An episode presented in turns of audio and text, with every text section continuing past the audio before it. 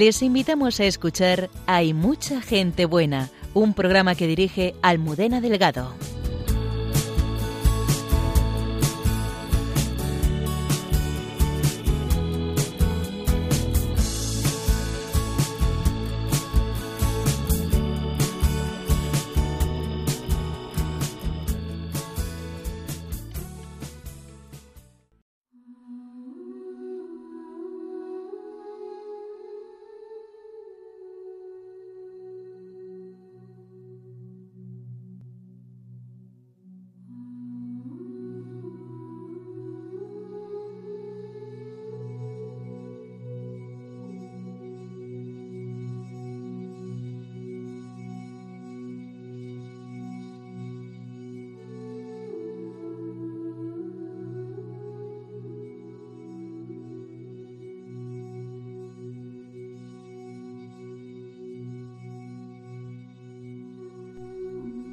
Hace muchos años enviaron a un joven periodista, Jesús García, a investigar los acontecimientos que supuestamente estaban sucediendo en un lugar de los Balcanes. Lo que allí vivió le cambió la vida y junto a su amigo el periodista Borja Martínez Echevarría han llevado a las pantallas los testimonios de personas que al igual que ellos han experimentado una transformación en Meyugore. Esta noche nos hablarán de ello. Hoy hemos celebrado a Santa Teresa de Jesús y el superior general de los Carmelitas Descalzos, el padre Miguel Márquez, y el consultor para la Congregación de las Causas de los Santos, el padre Alberto Rollo, nos introducen en la vida de la santa abulense y en sus obras más importantes. La celebración de la Virgen del Pilar ha motivado la reflexión de nuestra arqueóloga y biblista Cayetana Jairi Johnson y de la hermana Carmen Pérez, con ellas profundizaremos en la vida de la Virgen y de lo que María significa para cada uno de nosotros. Saludamos a todo el equipo del programa y en especial a Antonio Escribano, que lo hace posible desde el control de sonido. Muchas gracias por acompañarnos.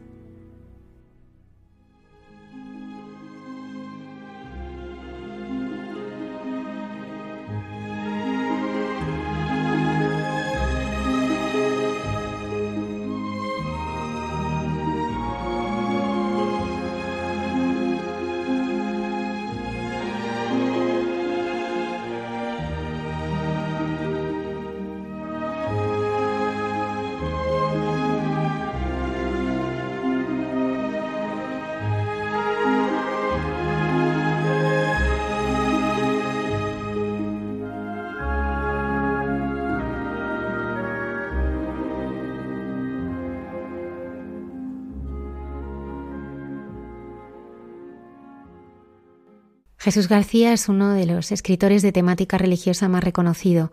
También es periodista y como director de cine tras Hospitalarios, Las manos de la Virgen, acaba de estrenar Meyugore, un documental sobre los acontecimientos que desde hace 40 años están sucediendo allí. Jesús ha participado en nuestro programa en varias ocasiones con gran acogida de los oyentes. Muchas gracias Jesús, bienvenido, buenas noches. Gracias a ti, Almudena, y a todo el equipo de Radio María, que sabes que es de los días que más disfruto, es de los que me llamáis para hablar con vosotros. Muchas gracias, Jesús. ¿Por qué te hiciste periodista, escritor y director de cine? Pues mira, es, es la providencia absolutamente y ahora lo vas a entender. Em, en realidad yo no soy periodista, yo no estoy licenciado en periodismo. Eh, sí que ha sido mi profesión desde bien jovencito, pero porque eh, porque la providencia actúa. Yo, en realidad, yo, yo eh, si tengo alguna titulación académica, yo soy diseñador gráfico y con 20 años entré a trabajar en la redacción de El Mundo, pero como, como técnico, ¿no? no como periodista. Y es verdad que desde siempre, desde pequeñito, vamos, desde esa edad, desde 19, 20 años, mm, mi relación ha sido siempre con el mundo de los periodistas. Y cuando yo con 20 años aterrizo en la redacción del mundo, y además me, bueno, pues me sentaba al lado del despacho de Pedro J. Ramírez, entonces director, y en la mesa del redactor jefe. Yo estaba un poco en el centro neurálgico de la redacción. Yo soñaba despierto con algún día en realidad ser alguno de ellos. Bueno, la vida va cambiando y en un, en un momento dado me dan una oportunidad de escribir una cosita y a mí yo veo, yo veía que a mí lo que me gustaba era contar historias, escribir. Eh, aquella cosita que escribí gustó, me pidieron otra, me dieron la oportunidad de escribir otra, luego otra, luego otra, y cuando me quise dar cuenta, pues ya estaba en, en una plantilla de una redacción, te hablo ya del grupo Intereconomía, en el semanario Alba. Año 2004, pues yo con nada, con 24 años o 25. Y a raíz de ahí, pues ya escribiendo, conociendo bien el oficio eh, y disfrutando muchísimo, eh, pues, pues indagando en las, en las historias, de, historias humanas. Yo nunca he hecho eh, periodismo, digamos, pues de otra temática que pues económico, deportivo, político, no, no, no, he hecho. Siempre ha estado muy vinculado a la espiritualidad, a la religión y a, y a historias humanas, al fin y al cabo. Y, entonces periodista me hice por eso. Escritor me hice porque me gustaba tanto contar historias y escribir que eh, los periódicos se me quedaban pequeños. Claro, tú al final en un periódico, cuando encuentras una gran historia humana y de Dios, eh, al final te tienes que atener a, a, un espacio. Te dan una página, te dan media página, te dan una columna. Y yo me acuerdo que había veces que cuando tenía una buena historia entre manos, yo sufría o sea, yo sufría, ¿no? Porque decía, qué pena que, esta historia tan buena de esta persona, eh, bueno, pues al final ocupe una columna de periódico que además en nada, en dos días, pues se va a la basura el papel del periódico, ¿no? Y entonces, eh, también por obra de la Providencia, un buen día, Alex Rosal, director de la editorial Libros Libres, me hizo un encargo de un libro precisamente sobre Meyugore y, y bueno, y fue mi primer libro que yo tampoco lo hice sin ninguna expectativa y ahí fue un poco cuando yo vi mi vocación absoluta, ¿no? Porque al acabar aquel libro se vendió muchísimo y mm, pude experimentar cómo algo que yo había escrito servía como medio para que la gente conociera el amor de Dios. Y eso ya, eh, ahí el Señor te atrapa, ya no tienes vuelta atrás, ya no te planteas hacer otra cosa en la vida. Es verdad que luego he hecho reporterismo, he sido reportero eh, y, bueno, he hecho más libros, ¿no? Hice un libro que se llama ¿Qué hace una chica como tú en un sitio como este? que son entrevistas a monjas eh, y de repente pues me pasó un poco lo mismo. De repente dije aquí lo que tiene potencial para contar historias y para evangelizar, que ahí yo ya tenía clarísimo que lo que yo quería ya era contar grandes historias de los hombres y de Dios y evangelizar, contarle al mundo que el amor de Dios está ahí y que está ahí para todos, dije, aquí lo que tiene verdaderamente potencial es el cine. Y entonces fue cuando empecé a plantearme también junto a mi querido hermano, amigo y compadre Borja Martínez Echevarría, que por qué no hacíamos películas o documentales. Y entonces, pues hace dos años dimos el salto sin tener ni idea absolutamente de, no somos cineastas, no, no, no, hemos ido a una escuela de cine, no hemos ido a una escuela de guion. Yo hice bueno, me formé un poco en, postproducción audiovisual, pero vamos, nada, todo muy, muy amateur. Hicimos Hospitalarios hace dos años, que es un documental sobre las peregrinaciones de, que hacen los enfermos y sus familias a Lourdes. Salió bastante bien aquello como prueba, bueno, pues como prueba experiencial, por así decirlo, ¿no? Y nada más acabar, Borja y yo nos miramos y dijimos, es el momento de contarme Yugore en el cine. En 2006, Medjugorje apenas era conocida en España, más allá de alguna noticia dispersa de unas supuestas apariciones marianas que llevaban sucediendo desde 1981. ¿Qué te llevó allí? Pues efectivamente en 2006 yo ya trabajaba como periodista en el Grupo Intereconomía, una empresa que era entonces muy grande, éramos cerca de 400 periodistas, y me mandan a hacer un reportaje, o sea, fue algo muy providencial. Es verdad que a mí unos meses antes un sacerdote eh, me había hablado de Meyore, pero eh, bueno, eh, yo no le di la importancia en ese momento que, la historia tenía. Cuando seis meses después de que aquel sacerdote me hablase de Meyore, bueno, pues yo estaba un día en, la redacción del periódico donde yo trabajaba, pasando las páginas de un periódico y vi un anuncio de publicidad en el que era un anuncio muy extraño, porque era un anuncio de publicidad de media página a color, que no anunciaba zapatillas, ni coches, ni viajes, ni electrodomésticos. Era una cara de la Virgen y había una frase que ponía mensaje de la Virgen María en Mellore. Entonces yo recordé que aquel sacerdote unos meses antes me había hablado de ese sitio. Y yo sentí algo dentro de mí, yo lo defino ahora que lo recuerdo, eh, fue un pellizco en el corazón. Fue un algo que me centró la mirada en ese anuncio en vez de pasar la página sin más, como tantas otras veces con tantos anuncios. Y mirando aquella pequeña imagen de la Virgen, yo hice una pequeña oración, no sé si es una oración, si es un deseo, pero bueno, yo creo que Dios se sirve de estas cosas, ¿no? Y mirando aquella imagen de la Virgen le dije, si es verdad lo que cuentan de ti y tienes algo para mí allí, llévame. Y pasé la página sin más, Almudena, no, no, yo no hice allí una oración solemne, ni me santigüé, ni nada de esto. Dos días después, tan solo, me llama el director del periódico al despacho y me pregunta si he oído hablar de unas, bueno, de un pueblo en la antigua Yugoslavia en el que parece que están pasando algunos milagros, algunas apariciones o algo. Él no lo tenía muy claro también. Y claro, a mí sí me sonaba. Era el anuncio del periódico que ya había visto dos días antes, ¿no? Eh, y bueno, pues resumiéndote mucho, me dijo, mira, el, presidente de la empresa quiere que vaya alguien allí y he pensado que seas tú, ¿no? Entonces yo me puse muy nervioso, ¿no? Porque fue la primera vez en mi vida que yo era como que una oración era respondida casi en tiempo real, ¿no? Era un poco como no decías que te llevase, pues ya está, te manda tu jefe, ¿no? Y así es como conocí yo me llevé. Fui con un compañero, con Gonzalo Moreno. Yo tenía entonces 28 años, él tenía 30 y estuvimos allí una semana. Hicimos nuestro trabajo, hicimos un reportaje, pero más allá de la experiencia profesional, nos, nos cambió la vida absolutamente eh, a los dos. No, no es que nos la cambiase, es que yo creo que Dios nos dio una vida nueva absolutamente, en la forma de ver las cosas, en la forma de pensar, en la forma de sentir. De repente eh, eh, vivimos una experiencia, cada uno la suya, por supuesto, pero, pero juntos y muy parecida de, conocer interiormente quién es Dios, quién es nuestro Padre.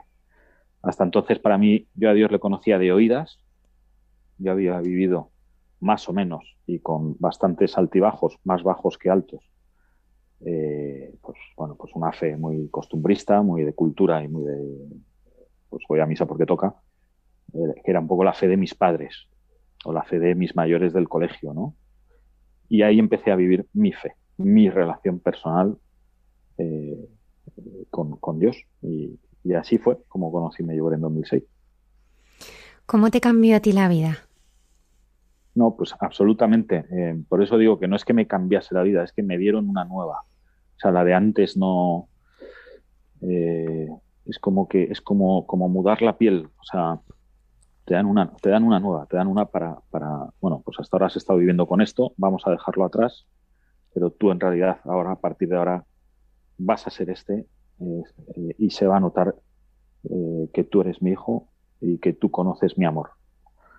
Y a partir de ahí cambia la mirada, cambia el sentir, cambia la forma de, entender a las personas, de comunicarte con ellas. Eh, es una vida nueva. Yo entiendo que estas frases, porque a mí antes, cuando oía o leía estas frases, a lo mejor en libros o, bueno, pues me sonaban un poco a postureo, ¿no? O a, bueno, pues ¿qué, dice esta gente, ¿no? O sea, y sin embargo, pues, o, pues cuando lees a San Pablo, ¿no? Y, lees cosas como, como revestido de una, bueno, sí, de una vida nueva, ¿no? Eh, no, no lo entendía y ahora lo entiendo perfectamente porque es lo que a mí me ha pasado. ¿no? Y, me cambió la vida absolutamente, de tener una vida, eh, por así decirlo, yo me arrastraba por la vida o, iba arrastrando esta vida como podía, eh, pues con muchos anhelos en el corazón que en realidad son imposibles de alcanzar, ¿no? Eh, a de repente tener una certeza de plenitud absoluta y una esperanza absoluta en, en que Dios está ahí y que más allá incluso de esta vida está el cielo y entonces pues un poco como que te empieza a dar igual un montón de cosas. ¿eh? Dejan de tener mucha importancia a cosas que hasta entonces sí la tenían y te pesaban demasiado y, de repente empiezas a darte cuenta de que, de que eres más libre, por ejemplo, ¿no? De que buscas la verdad con una libertad nueva es la que te da Jesucristo, es la que te da Dios. Y que en esa búsqueda de la verdad disfrutas, que eres feliz y que bueno, pues eh, no siendo perfecto y cometiendo muchas veces errores, pero eh, bueno, pues das un poco de luz en la vida de las personas que están a tu alrededor. Y, al final no es una luz que des tú, sino que la reflejas, ¿no? A ti te la da Dios y tú, pues, eh, bueno, pues te conviertes en una especie de faro en, personas cercanas, ¿no? Y, eso es muy bonito, bueno, eso una vez que tú ves cuando alguien te da las gracias, porque oye, pues le has dado un poquito de luz, que al final es la luz que dio del Señor, dices, Dios mío, gracias a ti porque yo pasaba por aquí, o sea, yo, yo no tengo nada, no, tengo nada, soy un pobre, soy, tengo muchas miserias y, no tengo eh, ningún mérito, ¿no? Entonces, eh, pues te cambia la vida, sí. Como digo, más que cambiar la vida es eh, una vida nueva. La fuerza del documental son los testimonios. ¿Quiénes son los protagonistas de esta historia? Bueno, la protagonista es la Virgen María. La Virgen María, madre.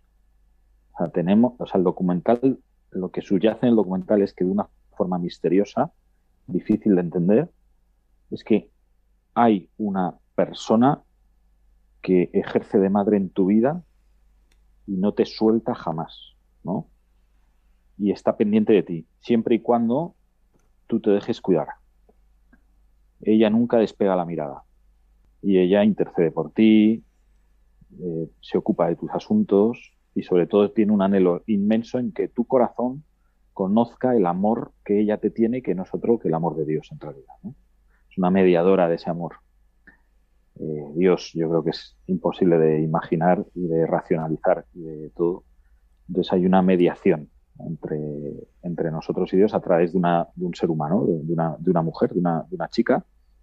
Eh, y, entonces la protagonista del documental es ella. ¿Cómo lo hemos encarnado eso nosotros? Pues porque nosotros no hemos podido entrevistar a la Virgen María, no, no hemos tenido esa suerte, ¿no? Pero eh, pues eh, buscando personas que atestiguan que la mano amorosa de la Virgen María ha empujado su vida en una dirección, la ha sentado, la ha confirmado y la, ha determinado, por así decirlo, de una forma eh, definitiva. Y esos testimonios, claro, pues son muy interesantes porque las historias que cuentan estas personas, que son hay una colección muy amplia de testimonios.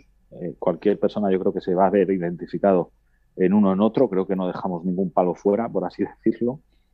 Eh, pues son muy interesantes, o sea, son asombrosas, son historias muy humanas, no inventadas. A mí lo que me gusta del género documental, en contra del género de la ficción, que también me gusta mucho, pero la ficción es que tú te inventas a los personajes. Pero estos no ha habido que inventárselos, ha habido que ir y preguntarles y te cuentan una cosa que a ellos les ha pasado. Para mí el testimonio es muy importante porque más allá de argumentos o de razones, un testimonio es absolutamente irrebatible. Es decir, cuando a ti te llega una María Vallejo y te cuenta lo que ella vivió allí en Meigore, tú no le puedes decir, no, tú no has vivido eso. Tú la podrás hacer caso o no, o es que callar, no, no puedes rebatirlo. ¿eh? No es una teoría, no es teología, no es no es eh, una ciencia explicable y medible y, por tanto que se pueda contrarrestar con algún argumento o con alguna otra idea o otra teoría. No, no es imposible, ¿no? Entonces, eh, pues vamos a encontrar de todo y además testimonios, francamente, eh, pues son emocionantes, son emotivos, son muy auténticos y además alguno que otro, el que más y menos, para algunos también muy divertidos. nosotros hemos visto en la sala del cine cómo se mezcla la lágrima y la carcajada en el mismo en el mismo momento. Y eso es una maravilla. Jesús, las supuestas apariciones de Meyugore no han sido aprobadas por la Iglesia. ¿Cómo has afrontado el reto de hablar de ellas sin querer afirmar algo distinto a lo que dice la Iglesia? Bueno, pues, pues siendo periodista, contando exactamente y, documentándonos a la perfección de lo que ahora mismo rige sobre, sobre este asunto del Vaticano, que no es otra cosa que eh, siguen en estudio, eh, siguen en estudio y, nosotros no afirmamos, yo como director y como guionista y Borja tampoco, no afirmamos ni que sea verdad lo que dicen esos chicos, ni que sea mentira. Lo que sí que hemos hecho es entrevistarles a ellos, pues allá ellos, quiero decir. O sea, nosotros somos simples reporteros, somos eh, portadores de un mensaje, pero no somos los protagonistas del mensaje, ¿no? Entonces, es verdad que, bueno, no somos tontos, ¿no? Quiero decir, detrás de este documental ha habido muchas horas de discernimiento, muchas horas de estudio y muchas horas de contrastar cosas, ¿no? Eh, bueno, aunque no saben el documental, pues nosotros hemos tenido conversaciones privadas que, bueno, pues precisamente por ese carácter no se pueden revelar, ¿no? Pero hemos tenido conversaciones privadas con Monseñor Henrik Hosser, que era el enviado del Vaticano a Medjugorje, fallecido hace apenas un mes. Pero nosotros tuvimos conversaciones con él y con su secretario, que, bueno, pues eh, no, no, se puede revelar el contenido, pero sí que nos decía hacer todo lo que podáis aquí en Medjugorje, eso sí que nos lo ¿no? nos animaba y seguid adelante y, y venga, que, que, está muy bien lo que estáis haciendo siempre que lo hagáis bien. Entonces, eh, pues, pues siendo, siendo muy meticulosos, siendo muy profesionales, contrastando todas las informaciones, sino siendo más prudentes que imprudentes. Eh, en alguna ocasión el cuerpo nos pedía contar de más, pero siempre decíamos no, porque no es nuestro documental. Eh, es un documental, nosotros creemos que de la Virgen, y es un documental para la Iglesia, para informar y para divulgar un acontecimiento en, tal y como está ahora. Para ti también fue importante conocer el cenáculo. Y me tendría que remontar a, otra pequeña historia. A ver, yo cuando tenía cuando yo tenía 28 años, justo antes de ir a Medjugorje, yo tuve una experiencia muy, muy, muy límite en mi vida, muy catárquica, y, llegué a tener una, a vivir una noche oscura terrible. Yo tenía un buen amigo, Rafa Lozano, que decía lo tuyo no es una noche oscura, es un eclipse total. Y es que es verdad que a mí me costó mucho salir de ese hoyo, ¿no? Lo pasé francamente mal. Y una de las cosas que más me ayudó fue eh, una noche de gran oscuridad, de gran sufrimiento, se me vino de repente a la mente, eh, bueno, pues algunas escenas de, Jesucristo en la cruz, ¿no? Y ver cómo él sufría, cómo confiaba, cómo entregaba su vida, ¿no? Y cómo después resucitaba. Y aquellas ideas se me vinieron sin más, sin yo buscarlas, yo no estaba rezando, yo no pedía nada, yo no... Y, un poco me sacaron adelante. Un tiempo después, eh, efectivamente, en Medjugorje hay una casa de la comunidad de Cenáculo, que, bueno, pues es una comunidad que, en la que eh, distintas personas, numerosos, normalmente jóvenes, se recuperan de diferentes vicios, normalmente la droga, y la terapia es oración y trabajo. Y en Medjugorje hay una casa del cenáculo. Yo conocí esa casa y conocí, conocí a un chico, a un croata que se llama Mario, había sido toxicómano desde los 12 años, bueno, una vida durísima, ¿no? Y hubo un momento en el que yo le pregunté a Mario, eh, yo por eso digo que en, el fondo yo soy un poco chico del cenáculo, porque me, arraigué mucho ahí, ¿no?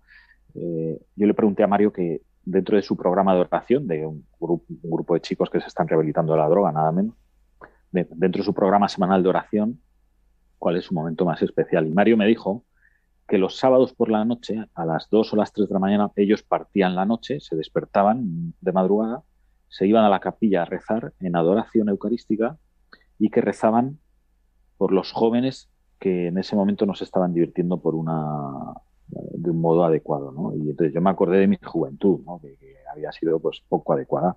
Y me acordé de esa experiencia, ¿no? De cómo el Señor me, sacó de aquella angustia y se lo conté y bueno, pues eh, fue un, momento muy bonito porque él también ve un poco reflejado en mí el fruto de sus oraciones, ¿no? O sea, como, como una persona que está pasándolo mal, un joven que además, bueno, pues yo tenía la costumbre de, de salir mucho de fiesta y, y hasta que no hubiese mañana, ¿no? Como si no hubiese mañana, y aquello fue un rescate en toda regla por una gracia concreta de Dios y yo creo, me gusta pensarlo, que fue gracias a la oración de los chicos del cenáculo. ¿Qué se encuentra un peregrino cuando llega a Meyuere? Bueno, pues un peregrino cuando llega a Meyuere se encuentra un, un, pueblo como un poco desorganizado. Aquellos, aquellos Bosnia-Herzegovina, o sea, eh, es un país muy pequeño, muy pobre y que ha tenido una historia muy, muy, muy convulsa y muy dolorosa.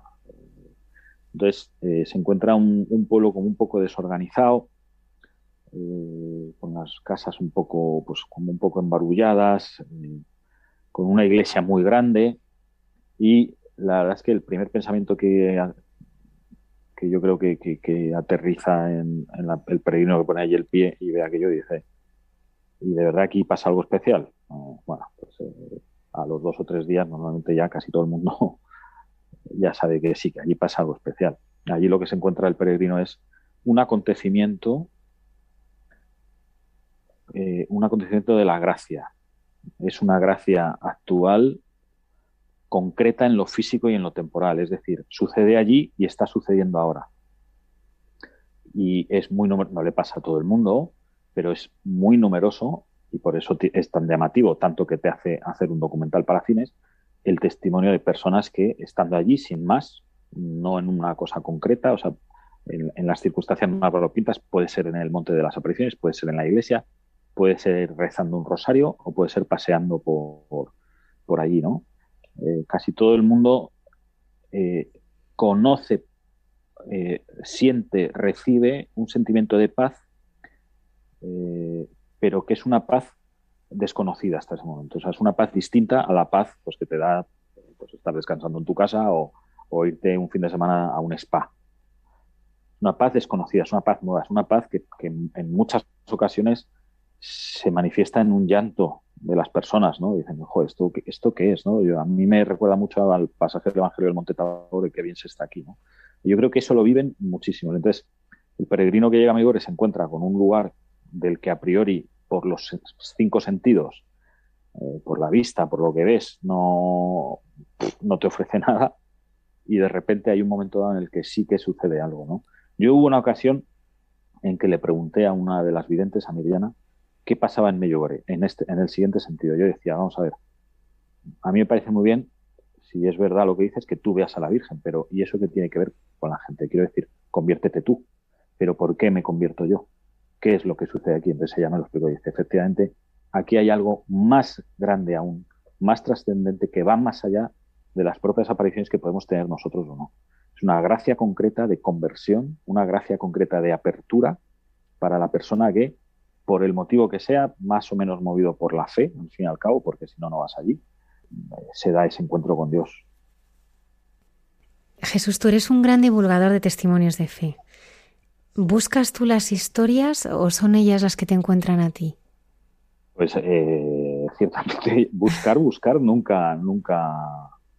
O sea, yo nunca. Es que tampoco hace falta buscar, hacer un, exhaustivo trabajo de investigación para encontrar estas historias. Es que son muy cercanas, están mucho más cerca muchas veces de lo que nosotros pensamos y basta con a veces dedicarle un poquito de tiempo a una persona eh, y, que, y empezar a hablar, y empezar a hablar pues de la vida, de, del trabajo, de la familia y, de Dios, ¿no? Y de repente te encuentras con que hay un testimonio y hay una historia, ¿no? Y, y luego un testimonio te lleva a otro, ¿no?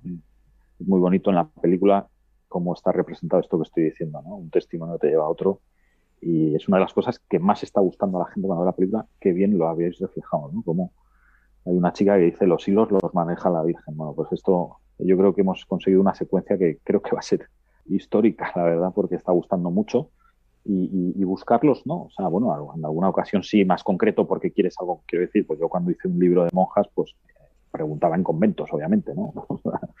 pero, pero luego pues te los vas encontrando y luego es que cuando uno tiene abiertos los ojos y los oídos, ya te digo que, pues yo no sé por qué, muchas veces, eh, no sé, a mí eh, te, aseguro que me gusta hablar de otras cosas, o sea, me encanta hablar de fútbol, por ejemplo, me gusta hablar de viajes y tal, pero yo no sé por qué en, muchísimas ocasiones que hablo con alguien acabamos hablando de Dios, pues por lo que sea, no sé, no, sé si se sienten más cómodos o, el Espíritu Santo actúa y ya está, ¿no? Entonces se abren los corazones, se empieza a hablar de Dios, de historias eh, bonitas, otras eh, experiencias, bueno, pues que, que, que, ha habido malas experiencias por algo que ha pasado en algún momento dado y entonces procuras poner mucha atención, mucha escucha, mucha compañía, mucho silencio y al final derramar lo que yo he conocido, gracias a Dios, que es la misericordia de Dios, y al final un simple abrazo hace, hace milagros y ese milagro se transforma después en un gran testimonio y entonces yo que me dedico a divulgar el amor de Dios entre los hombres, pues lo cuento. ¿Cómo ha vivido tu familia todo lo que rodea este documental? Bueno, mi familia, vamos a ver, mi mujer, es que nos conocimos en Medjugorje, entonces voy con ventaja. Nosotros nos conocimos, gracias a Dios, en Medjugorje en el año 2010. Luego, o sea, ella se llama María. Eh, luego, en el año 2011 empezamos a, salir. Y en el año 2013 nos, nos casamos. Esta semana hace ocho años y, y tenemos cuatro hijos. Eh, y uno en el cielo, que no nació, no llegó a nacer. Y entonces, eh, ¿cómo lo lleva ella? Pues, pues eh, mira, te voy a contar una cosa. Este verano estuvimos con el padre Yoso. El padre Yoso es quien era el párroco de Medjugorje en el año 81, cuando comienzan los acontecimientos de Medjugorje. Y estuvimos con él unos días. Y hubo un momento dado que le preguntó a ella, ¿cómo llevas tú la vida de tu marido? Y ella dijo, bueno, pues lo llevo muy bien porque creo que es una vocación, es una llamada de Dios. Y si él tiene que hacer un viaje o un reportaje o un documental que tiene que ir, pues eh, yo lo llevo muy bien y le acompaño eh, pues poniendo buena cara y, animándole, ¿no? Y el padre Yoso le dijo, pero tú sabes que esa llamada es para los dos, tú también la tienes. Y ninguna otra mujer hubiese podido estar con él. Lo tuyo es una vocación también en este sentido, es la, estáis viviendo los dos la misma vocación, eh, cada uno desarrollando tareas diferentes, pero es la misma llamada. Entonces eso fue muy bonito porque fue una constatación ¿no? de, que efectivamente lo que vivimos en mi casa, sinceramente, de verdad, eh, no es muy normal, ¿sabes? Pero bueno, es una maravilla, es un milagro, es una historia de Dios, es una familia que me ha dado Dios, que ha construido Dios. Fíjate que cuando nosotros pusimos fecha para nuestra boda, a los pocos días nos quedamos los dos en paro. Hubo gente que nos dijo que parásemos la boda y nosotros en oración y en discernimiento vimos que nuestra vida y nuestro matrimonio eran un proyecto de Dios. Y entonces dijimos, no, no paramos la boda porque si este matrimonio es un proyecto de Dios, Dios lo va a sacar adelante. El día que nos casamos estábamos los dos en el paro. Unos días después, por un acontecimiento también increíblemente providencial, a mí me salió un trabajillo, luego le salió a ella el trabajo perfecto para tener una familia y desde entonces, en estos ocho años, nunca, no solo no nos ha faltado de nada, sino que nuestra experiencia es constantemente la del ciento por uno. ¿eh? Dios nos da más de lo que necesitamos y de lo que pedimos. Y, así es como lo vivimos en casa. ¿Qué es para ti realmente la confianza? Bueno, la, confianza es saber y conocer a tu padre. Eh, yo ahora tengo hijos pequeños y mis hijos jamás son pequeños. El mayor tiene seis años y la pequeña tiene uno. Jamás me piden algo con desconfianza. El Evangelio haceos como niños es literal, no, no es, eh, bueno, y esto como es eh, mira a Dios Padre con los ojos de un, de, un hijo pequeño, como mirabas tú a tu padre cuando eras niño, ¿no? La confianza en alguien que existe, en alguien que es verdad, en alguien que está ahí, que es todopoderoso y que va a hacer todo lo posible por ti, siempre. No hay, yo con mis hijos hay veces que me despisto. Dios no se despista. y a través de la confianza se conoce otra cosa, que es una palabra también muy bonita, que es la providencia. Eh, yo de la providencia siempre explico lo mismo. ¿Qué es la providencia? Bueno, pues lo, voy a explicar eh, con un ejemplo muy casero y muy familiar. La providencia es lo siguiente. Mi hijo, el mayor, Santi, todas las noches antes de acostarse se toma un colacao. Y un día que al poner el colacao, ya era tarde, eran las nueve y media de la noche, las diez, vi que se acabó la leche. Y esto en una familia numerosa es un problema porque al día siguiente se madruga y hay que desayunar. Y entonces Santi se tomó su colacao y se fue a dormir. ¿Y qué es lo que pasó a la mañana siguiente? Pues que Santi se despertó, se vistió, fue a la cocina y había colacao, se tomó su leche y desayunó como si no hubiese pasado nada. ¿Por qué pasó esto? Porque su padre, que soy yo, proveyó. Me puso una chaqueta, fui a una tiendecita de estas de, que abren hasta las 10 de la noche, las 11, cogí dos litros de leche y al día siguiente en el desayuno había leche. Y Santi, mi es que ni siquiera fue consciente del problema. Él lo único que hizo fue lo que tenía que hacer, que era descansar. Y su padre hizo lo que tenía que hacer, que era proveer. Así es Dios con nosotros. Entonces, en mis libros está muy presente la confianza y la providencia, porque la, porque la experimento, Almudena. Yo esto no me lo invento. Yo cuando digo estar cosa, digo, no, es que cuando hemos necesitado que se abra una puerta, porque pensábamos que el Señor nos llevaba por ahí, se ha abierto no la hemos abierto nosotros. En el momento menos esperado y de la forma que menos hemos imaginado, de repente, pues se abre el mar ante nosotros ¿eh? y entonces ah, pues entonces hay que seguir por aquí. Dios no es, no es mentira. Dios no es una leyenda. Eh, Dios Padre es la verdad de tu vida. Eh, yo, si me permites, te, hago, te, te, explico, o sea, cuento otra cosa, ¿no? Que es la siguiente. Nosotros hemos oído muchas veces una frase pues, que es que Dios tiene un plan para ti, ¿no? Y cuando vimos esa frase, pues, pues, pues qué bien, ¿no? Pues sí, pues es verdad, pues, pues a ver cuál es el plan. Pues, eh, y yo digo que esa frase, no digo que sea mentira, porque es verdad que Dios tiene, tiene muchos planes para ti, pero es incompleta, es incorrecta. No es que Dios tenga un plan para ti, es que tú eres el plan de Dios, que es diferente. Tú no estás aquí porque un día Dios se despistó y estaba mirando para otro lado y se da vuelta y apareces tú. No, Dios te pensó, te amó y te creó para que estés con Él siempre en esta vida y en la vida eterna y para cuidar de ti. Te creó porque eres su hijo. Jesús García, ah. muchísimas gracias. Muchas gracias a ti, Almudena, a todo el equipo y ojalá repitamos pronto porque haya más, más proyectos de Dios.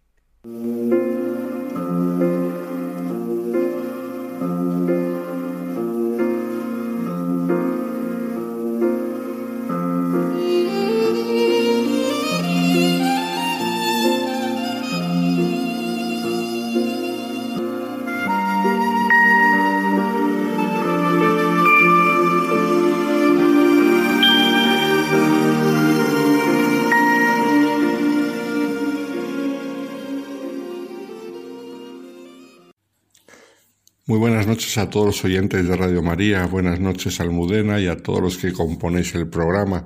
En esta sección de Santos de Andar por Casa, a veces recordamos a algunos que están ya canonizados, a otros que están solamente beatificados y también recordamos a algunos que están en proceso de canonización y por lo tanto son siervos de Dios. Pues hoy vamos a hablar de una gran santa y además no solamente santa, sino doctora de la Iglesia, de las pocas que ostentan este título en la Iglesia. Si os acordáis, en otras ocasiones hemos tenido ocasión de hablar de aquellos que fueron canonizados juntos el 12 de marzo de 1622 por el Papa Gregorio XV. En aquel día recordábamos que fueron canonizados lo que decían los romanos con un poco de sorna, cuatro españoles y un santo. Y entonces ya hemos hablado de San Felipe Neri, el santo para los romanos, por supuesto, y de algunos de estos españoles. Hemos hablado de San Isidro Labrador, de San Ignacio de Loyola y de San Francisco Javier.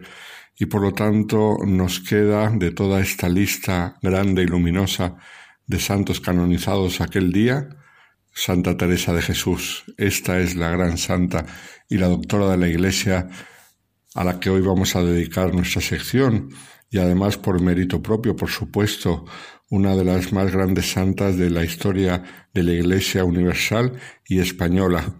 Una santa que aquí en nuestro país cae muy bien, pero además cae bien a propios y a extraños, a creyentes y a no creyentes, lo cual se ha manifestado en su centenario de su nacimiento hace unos años, en el 2015, en el cual fue alabada por todo tipo de personas, por supuesto por creyentes como santa que es, por literatos, como literata que era, y además una grande escritora, por las mujeres, que veían en ella un ejemplo de mujer luchadora por sacar adelante su proyecto en, aquellos tiempos que lo tenían tan difícil, etcétera, etcétera.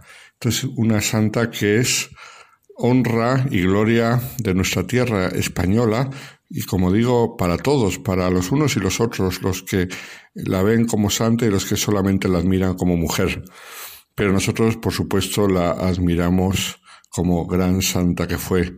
Teresa de Jesús, cuyo nombre original era Teresa Sánchez de Cepeda, Dávila y Ahumada. Nació el 28 de marzo de 1515 en Ávila, España, y al día siguiente fue bautizada. La fecha de nacimiento ya nos habla de este siglo XVI, que recordábamos hace poco hablando de San Francisco Javier, y que es un siglo convulsionado en la historia de la Iglesia Universal por la rotura grande y dolorosa que supuso la reforma protestante, pero a la vez fue un gran siglo de las misiones, de la evangelización de América, de la contrarreforma, del surgimiento de los seminarios, de la formación de los sacerdotes, grandes santos que nos dejaron un ejemplo luminoso y entre ellos, por supuesto, Santa Teresa de Jesús. Era hija de Alonso Sánchez de Cepeda, que a su vez era hijo de Juan Sánchez, que era un judío converso, el cual mm, en 1485, después del establecimiento del Tribunal de la Inquisición en, su ciudad, él confesó voluntariamente y decidió convertirse al cristianismo, después de lo cual se instaló con toda su familia en Ávila en 1493. Y su hijo, Alonso Sánchez, que ya estaba establecido en Ávila era un gran mercader de telas, un hombre bastante acomodado que se casó dos veces. En primer lugar, en 1505 con Catalina del Peso, con la cual tuvo dos hijos. Era un momento de gran riqueza de la familia y gran prosperidad. De hecho, compraron una casa señorial en el centro de Ávila, pero ocurrió que la esposa falleció de peste bubónica dos años después de la boda, en 1507, y al tras quedar viudo, Alonso se casó con Beatriz de Ahumada dos años después, en 1509, con el cual tendrá nada menos que diez hijos, con lo cual la familia en total, entre hijos e hijastros, eran doce hermanos. Los diez que tuvo con Beatriz de Ahumada, la madre de Teresa de Jesús, fueron Hernando, Rodrigo, Teresa, que fue la tercera, Juan de Ahumada, Lorenzo, Antonio, Pedro, Jerónimo, Agustín y Juana.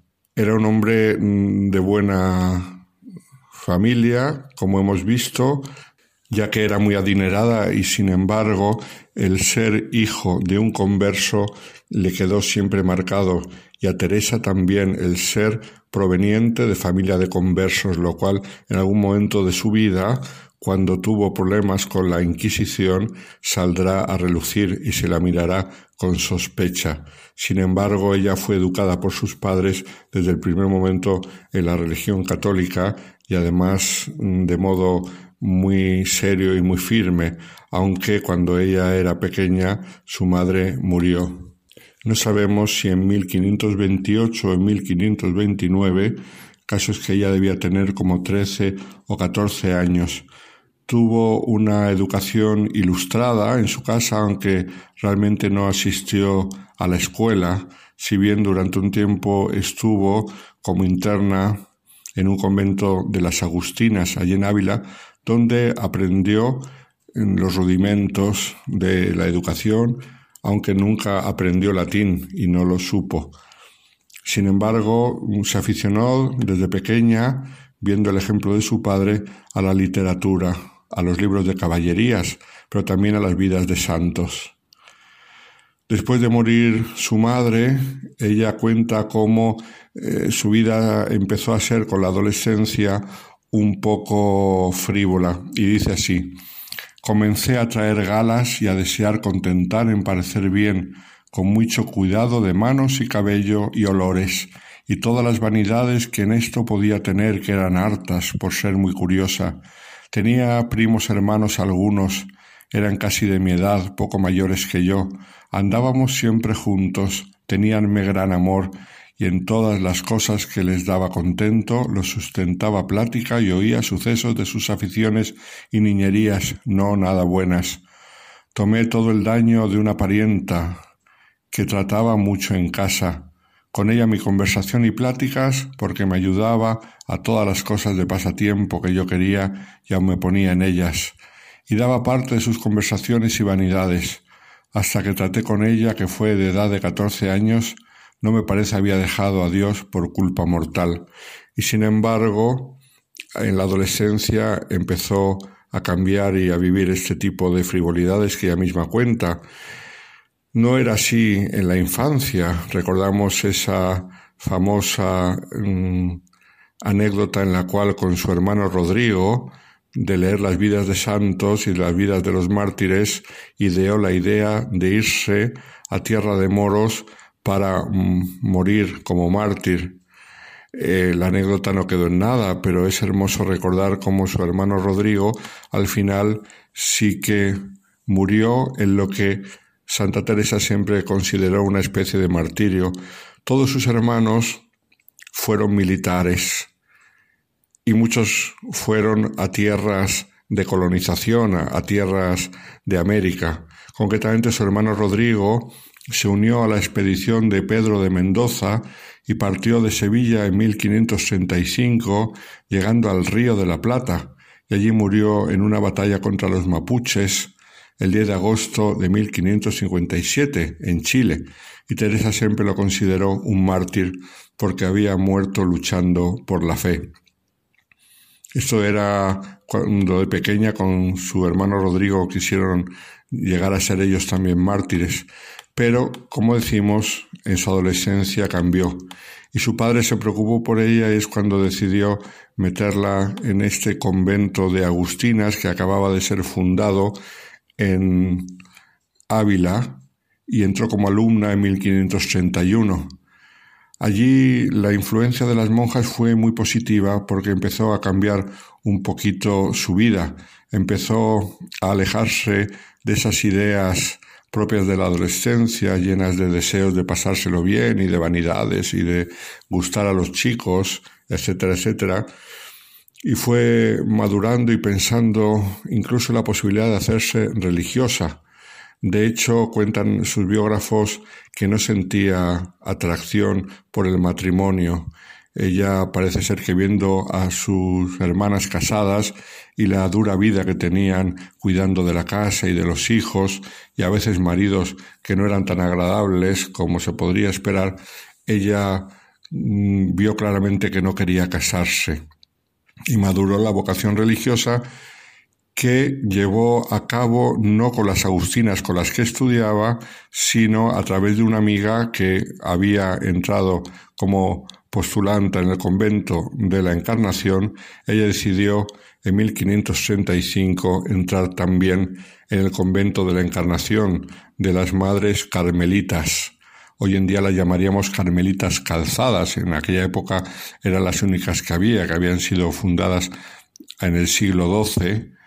Mm, la Orden de los Carmelitas, como sabemos, entre los cuales destacó eh, San Simón Stock, al cual la Virgen del Carmen le impuso el escapulario que hoy en día eh, tantos llevamos y es famoso el escapulario de la Virgen del Carmen.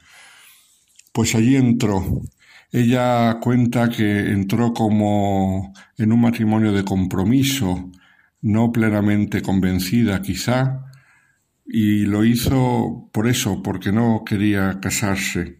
Pero después, con el tiempo, ella misma mm, contaba que mm, aquel matrimonio de compromiso se convirtió en una pasión irrefrenable.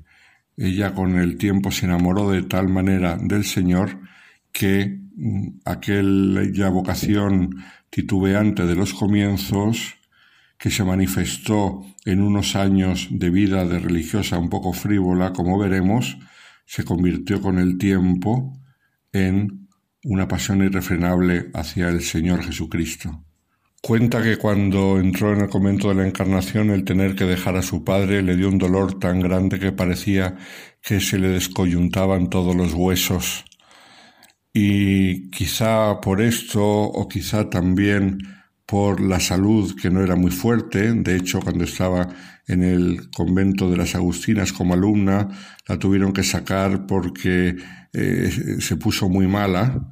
Pues algo por el estilo le pareció, le pasó poco después de entrar en el convento de la Encarnación, que tuvo una enfermedad tan grande que hubo que sacarla. Esto ocurrió unos meses después de entrar en el monasterio. Se la tuvieron que llevar a una villa solariega mm, donde la familia tenían conocidos y se puso tan mala que incluso se creyeron que se había muerto. Pasó cuatro días en los que se podría considerar un coma y tanto creyeron que se había muerto que dieron la información al convento de la Encarnación que había muerto Teresa y llegaron a celebrar su funeral y llegaron a preparar su tumba pero ocurrió que no había fallecido, sino que, como decimos, era solamente un, momento, unos días de coma profundo de nivel 3, según lo que dicen los médicos. Poco después de esto se fue recuperando y volvió al convento de la Encarnación eh, en 1539, a finales de agosto. Convento de la Encarnación entonces tenía unas 180 monjas y llevaban una vida no muy observante, porque las 180 monjas tenían grandes aposentos y además tenían posibilidad de llevar sus sirvientes, muchas de ellas eran señoras nobles o bien acomodadas, que podían vestir el hábito y encima llevar sus joyas, y llevaban una vida, pues al tener sus propios sirvientes, pues que no era ni muy austera, ni muy pobre, ni muchas veces de gran devoción, ni grandes momentos de oración. Sin embargo, pues tenían vocaciones, como decimos, había más de 180 monjas.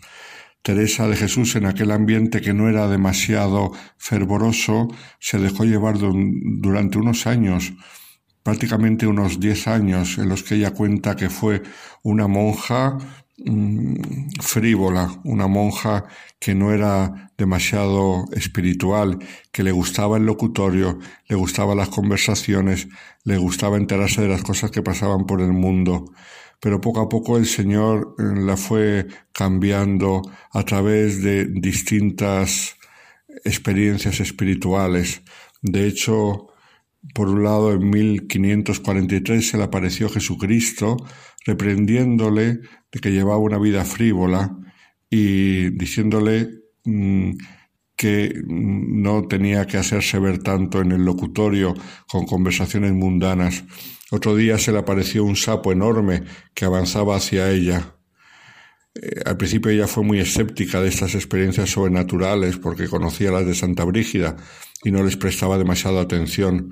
Pero poco a poco el Señor la fue dando otro tipo de experiencias. En 1553 fue el momento de la conversión, ya que ante una imagen de un exeomo que habían traído a su habitación muy cubierto de heridas, ella se conmovió y escribió después en el libro de su vida, en mirándola, se refiere a la imagen del Cristo, toda me turbó de verle tal, porque representaba bien lo que pasó por nosotros. Fue tanto lo que sentí de lo mal que había agradecido aquellas llagas, que el corazón me parece que se me partía, y me arrojé junto a él con grandísimo derramamiento de lágrimas, suplicándole que me fortaleciese ya de una vez para no ofenderle. Y es verdad, a partir de aquel momento su vida empezó a cambiar. Leyó el libro de las eh, confesiones de San Agustín y el Señor empezó a regalarle grandes dones sobrenaturales, don de levitación, don de lágrimas, mm, visiones, incluso tuvo una visión del infierno. Todas estas visiones le hicieron sufrir muchísimo porque se lo contaba a distintos confesores y no le hacían caso.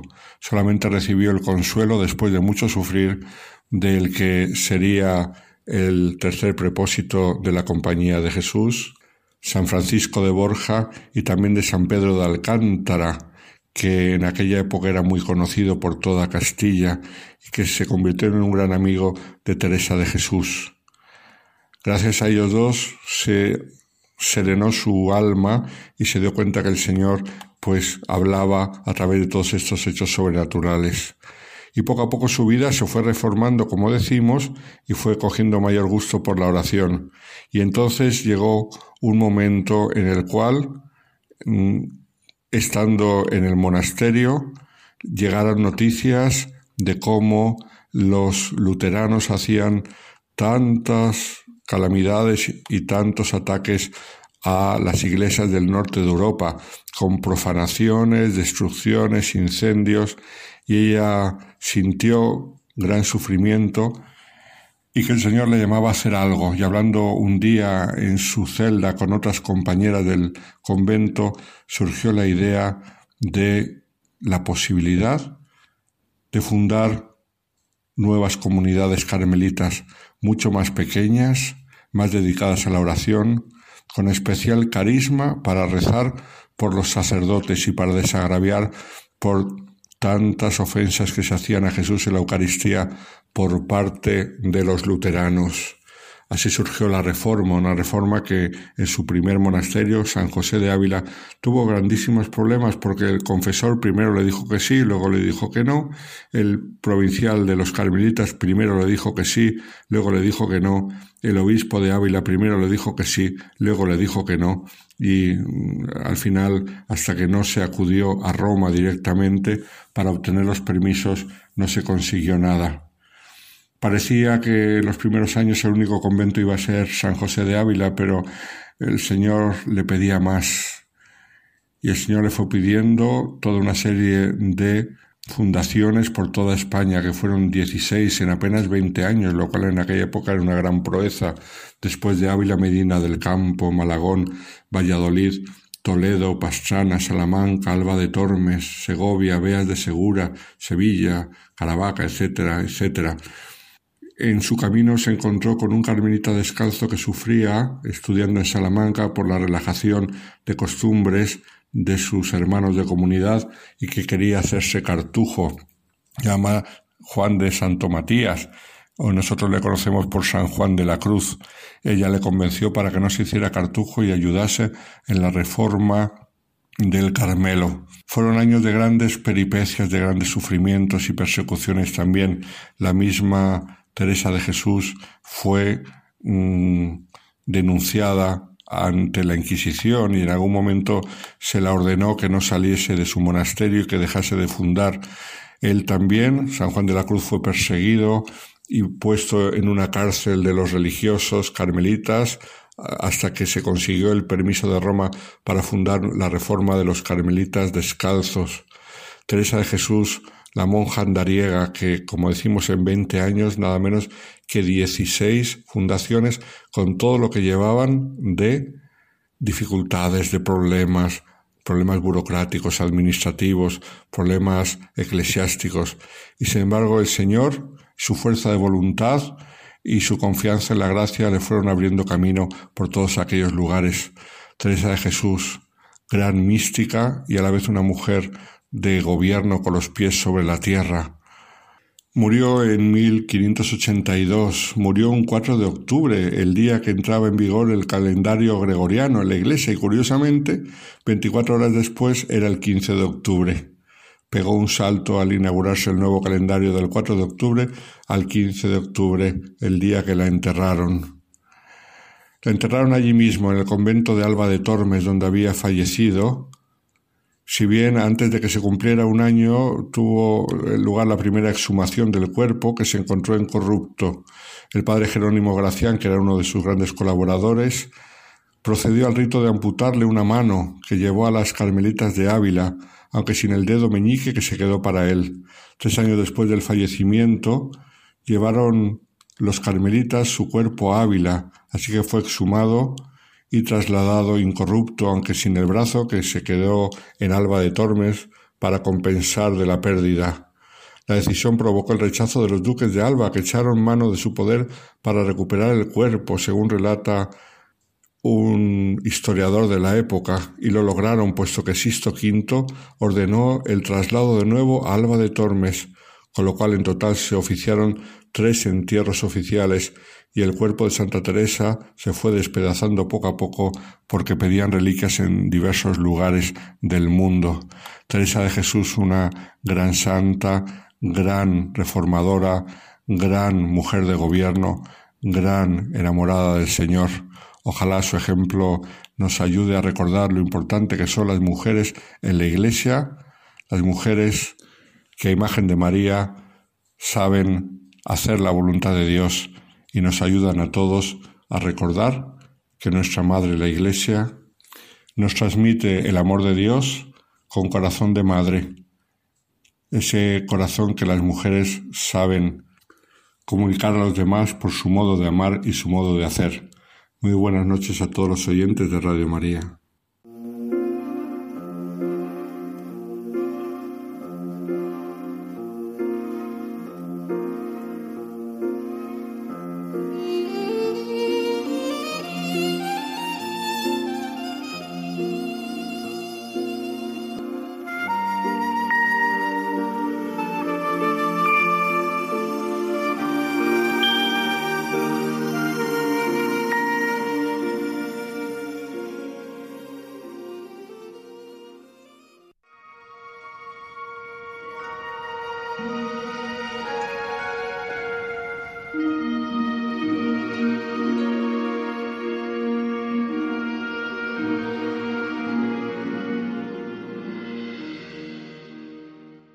Buenas noches a, a los que me escucháis, a ti que me escuchas donde quiera que estés ahora mismo.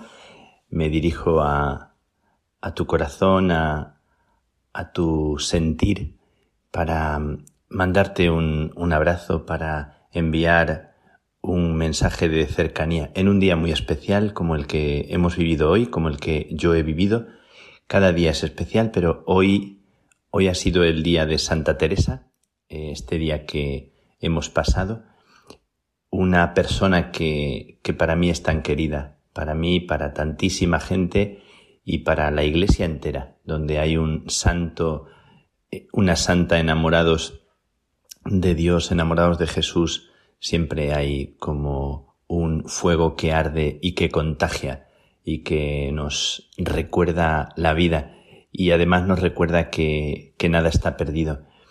Pues hoy ha sido un día así muy, muy bonito para mí y quiero compartirlo con, con vosotros. Quiero compartir algo de lo que hoy se me ha regalado a mí, como siempre, con los guiños que Dios, que Dios hace, que Dios me hace y estoy en un sitio muy, muy especial, en un lugar muy bonito de Roma.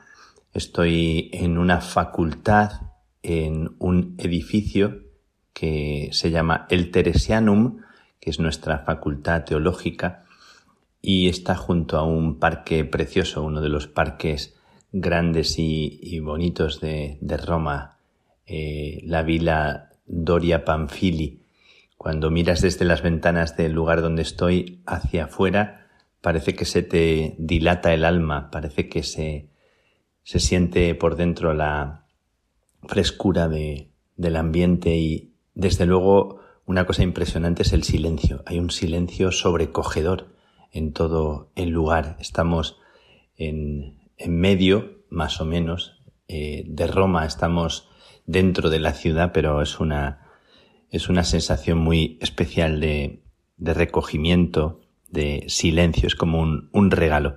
Y paso estos días escuchando y compartiendo con los hermanos. No, no es la casa en la que vivo, yo vivo en otra, en otra casa que está más en el centro todavía, pero he venido para, para estar con los hermanos, para escuchar, para tomar tiempo y estar con cada uno y siento siempre esto como un privilegio, como una suerte, como una fortuna el poder acoger la vida de, de los demás y, y, de los hermanos y traerla a mí y dejarme enriquecer, dejarme contagiar. Eh, en este lugar, además, que por el nombre que lleva, celebra hoy, ha celebrado hoy la fiesta especial y solemne de la inauguración del, del curso. Es una facultad y es como una escuela de, de teología, escuela de pensamiento, escuela de convivencia, escuela de, de búsqueda, escuela de investigación y escuela en que se aprende a vivir. Me parece tan, tan especial estar en un lugar así, donde se tejen tantas cosas y tantos sueños, donde las personas que vienen no vienen solo por un título, sino que vienen como para para buscar horizontes, para buscar en la vida eh, un sentido. Eh, personas del Carmelo y personas de fuera, sacerdotes, laicos, religiosos, religiosas. Entonces quiero, quiero agradecer el estar aquí y quiero agradecer a toda la gente que vive en este lugar. Eh, dentro de este lugar también me he encontrado, quiero compartirlo porque es un guiño que me ha tocado muy profundamente. Hay un fraile, que es el padre Bonifacio, que tiene 100 años y medio y está en la cama, aunque se levanta alguna vez de vez en cuando y, pasea.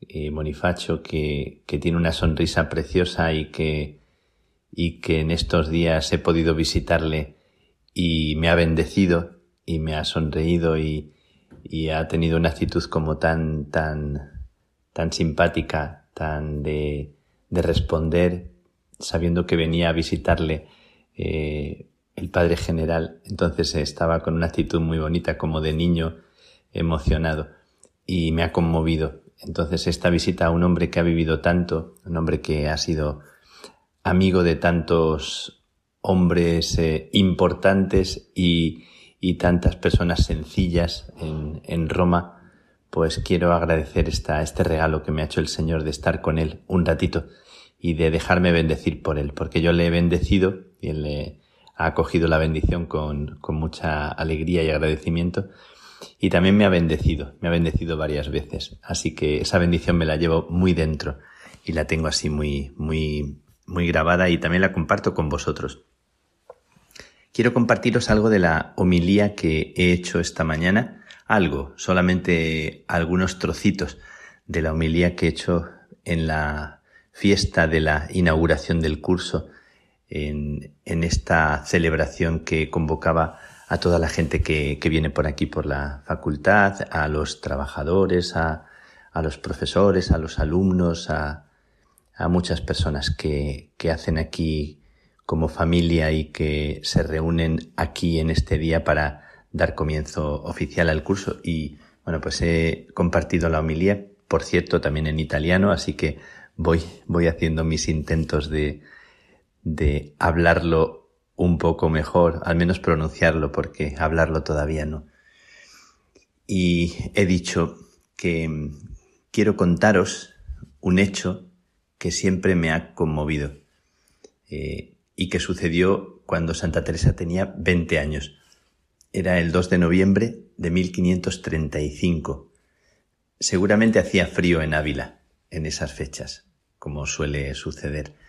Y Teresa se escapa de su casa, literalmente. Deja atrás a la persona a la que más amaba, a su padre. Rompe la seguridad de su hogar. Atraviesa la muralla, rompe la muralla y la frontera hacia un sueño que le ardía en el corazón.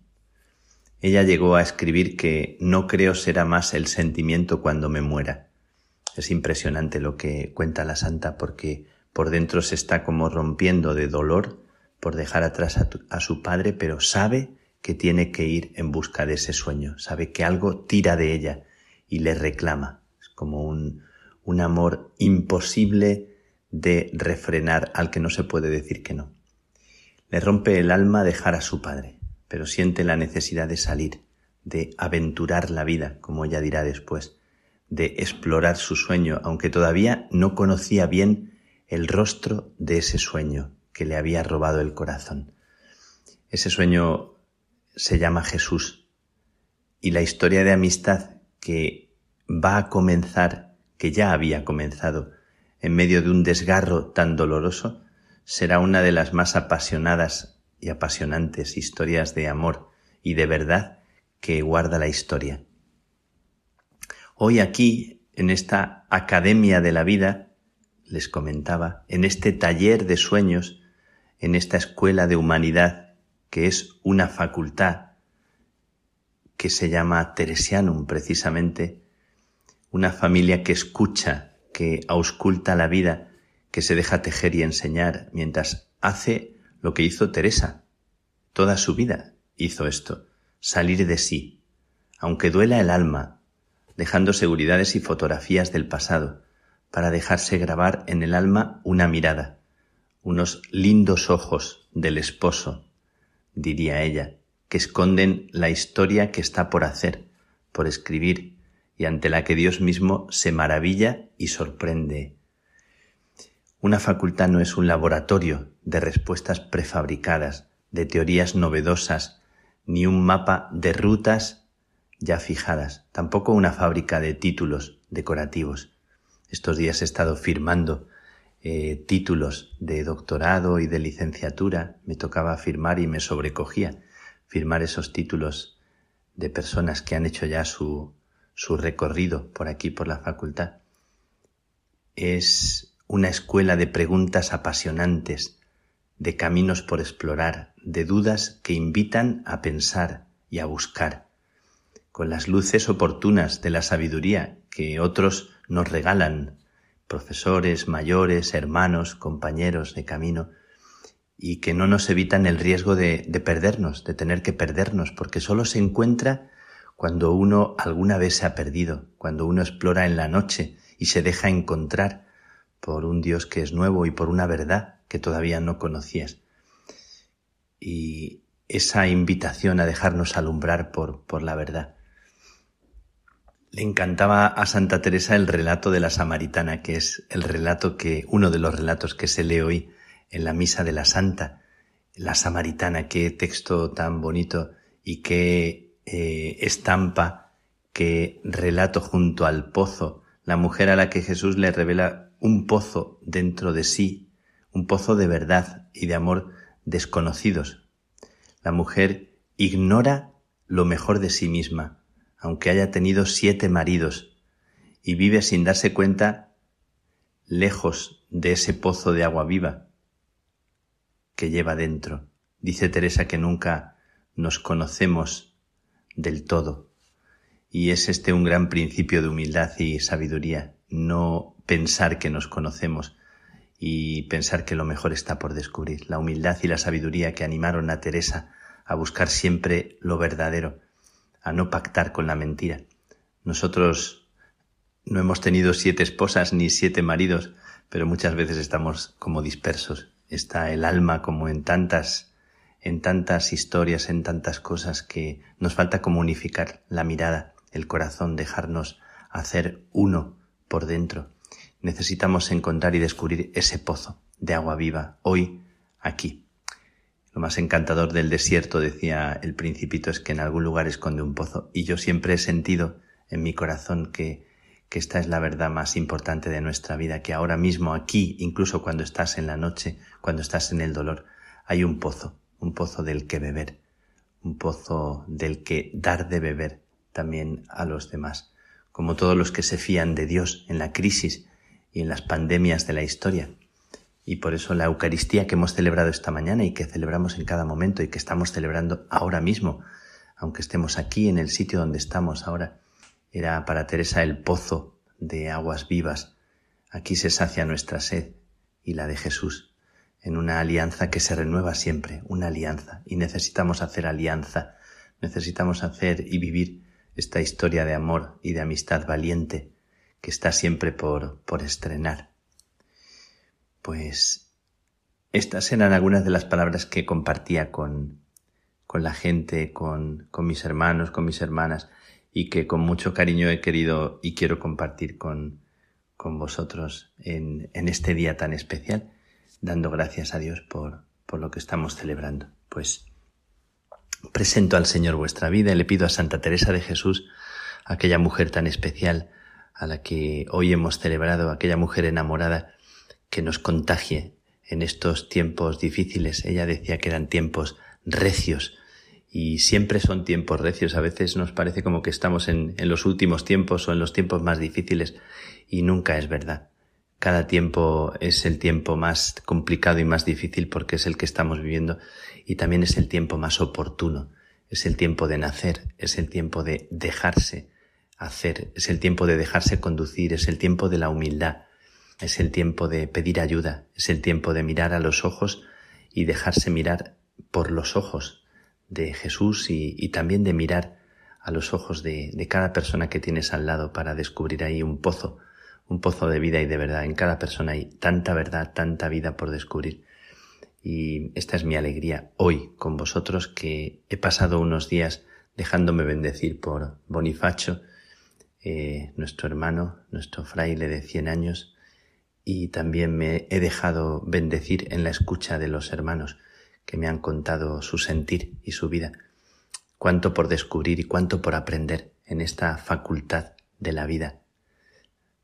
Así que pido para vosotros que esta verdad se alumbre en cada momento y que no renunciéis al sueño de verdad que Dios tiene sobre cada uno de vosotros. Que Él bendiga, que los cuide, que los proteja. Que tengáis una feliz noche.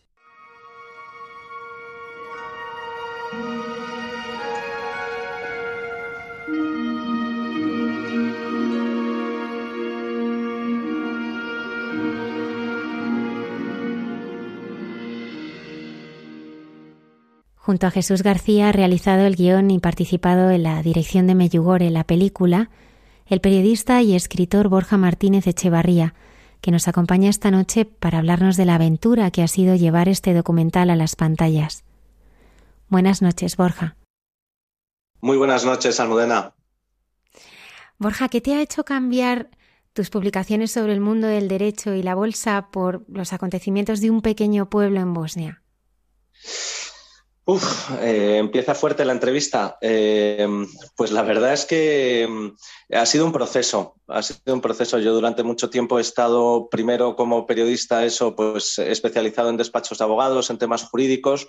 Luego di el salto, como decimos, al lado oscuro, ayudando a despachos de abogados a, tener relación con, con los medios, con la prensa. Y, bueno, a la vez pues tenía esta inquietud eh, creativa, por supuesto, mm, pues con, Jesús, ¿no? De, películas, vídeos, siempre hemos estado embarcados en, un sinfín de, proyectos pequeños, medianos, alguno más grande. Y cuando realmente este proyecto es que empezó hace 12 años, que un día tomando una cerveza, cuando Jesús ya había escrito el libro, pues comentamos, oye, ¿por qué no hacemos una película? ¿no? Eh, pensamos que fue algo que, la Virgen nos pidió, por decirlo de alguna manera, y, nosotros no hemos respondido hasta, hasta hace bien poquito, hasta hace dos años. Eh, claro, el proyecto ya empezó a ser de tal envergadura que, yo por lo menos hablé con mi mujer, lo hablé en dirección espiritual y me di cuenta de que, de que esto había que, que poner pues pues todas las castañas ¿no? al fuego ¿no? Y, apostar por este proyecto pues casi como una vocación. Así ha sido. Eh, es verdad que la historia de Meyuore es maravillosa y en mi vida pues también ha tenido una influencia tan importante que, que, haber podido estar presente en este proyecto pues ha sido una maravilla. Además, siempre tan cerca de los abogados, como yo les digo a ellos, lo que más me ha gustado ha sido poder hacer una película ahora sobre la mejor abogada del mundo, que es la Virgen María. Borja, como codirector y co-guionista eh, de este documental, ¿qué habéis buscado Jesús y tú con él? Bueno, yo creo que em, el objetivo mm, son, pues sería una lista muy larga, ¿no? Pero por hacerla un poco corta con lo más importante, nuestro objetivo es, uno, que quien haya ido a Meyugore le pueda llevar a amigos al cine para que puedan ver, sin tenerse que ir a Bosnia, lo que es Meyugore. Y que después se vayan a tomar una cerveza y, puedan hablar sobre Dios. Porque muchas veces con los amigos, pues o nos da vergüenza hablar de Dios o, parece políticamente incorrecto. Entonces podemos hablar de 100.000 cosas, política, mmm, prensa del corazón, fútbol, eh, series de Netflix, pero parece que no se puede hablar de Dios, ¿no? Entonces esto yo creo que es una oportunidad para llevar a amigos que, que, puedan ver un cachito de lo que de lo que se vive en Meyugore y de lo que es el amor de Dios y el amor de la Virgen María y a partir de ahí hablar. Y luego también que la gente se haga preguntas. En este tiempo en el que yo creo que pues hay tanto ruido, ¿no? Tantas pantallas, eh, tanta comunicación inmediata, tanta eh, bueno, pues rapidez, no tanto ruido que parece que no nos podemos parar, pues al final entrar en el cine, mm, ver dos horas de algo que tiene que ver con Dios y a lo mejor salir diciendo, oye, espérate, ¿y si Dios existe? ¿Y si esto es verdad? Yo creo que hay muchísima gente desesperada, ¿no? Yo creo que lo estamos viendo especialmente después de la pandemia, gente que, que, busca algo a lo que agarrarse, lo que sea, y lo están buscando en cosas que no son buenas, que es el yoga, el reiki, cien mil historias de espiritualidad rara, que, que, en definitiva es un anhelo de Dios, pero que no lo saben encauzar o, o, no saben cómo, eh, qué buscar, ¿no? Entonces, al final que se hagan esa pregunta, porque todos nos vamos a morir y eso es una, una, realidad, ¿no? Entonces, ¿y si hay algo más después, ¿no? Y si es verdad que Dios eh, le importa lo que a mí me pasa, es mi Padre y, está esperándome. Y no solo esperándome, sino que además quiere que sea feliz aquí en la tierra. Si los protagonistas de Hospitalarios eran los enfermos, los, la fuerza del documental de, de Meyugore son los testimonios ¿Quiénes son los protagonistas de esta historia y cuáles son los testimonios que más te han llegado a ti? Bueno, eh, la verdad es que eh, podríamos decir que la peli tiene como dos partes bien diferenciadas. Una es la historia de Meyuore, lo que allí ocurrió o lo que está ocurriendo, pero pues contando de primera mano, pues con el testimonio de los que dicen ver a la Virgen, eh, más testigos de, de, esos primeros días, más el testimonio, por ejemplo, del padre Yoso, que era el párroco en Medjugorje cuando empezaron las apariciones. Bueno, testimonios de primera mano de gente que está viva y que lo vivió en aquel, en aquel entonces y cuentan su experiencia. Eh, en una Yugoslavia comunista del año 81, no en, no en la Bosnia casi um, occidental, por decirlo de alguna manera, del año 2021. ¿no? Y luego están los testimonios, como, como bien dices. Eh, ha sido muy difícil seleccionarlos. O sea, ha sido, ha sido fácil en el sentido de que mm, conocemos cientos, si no miles de historias de gente que, le ha cambiado la vida estando en Meyuore o a raíz de Meyuore. Y, pero claro, pues eh, no, podíamos, no podíamos ponerlos todos, ¿no? Yo creo que al final el testimonio que más te toca es con el que te sientes más representado, por decirlo de alguna manera, ¿no? Que es, incluso puedes coger un poquito de cada uno. Ah, pues a mí me cuesta rezar el rosario. Ah, pues a mí, fíjate, también me gusta la adoración. Ah, pues yo soy como este que llevaba 35 mm, años sin confesarme y, yo pasaba de Dios, pero, pero bueno, pues, pues era católico por cultura. Y entonces al final yo creo que, que eso es lo que hace que te identifiques más con un testimonio u otro.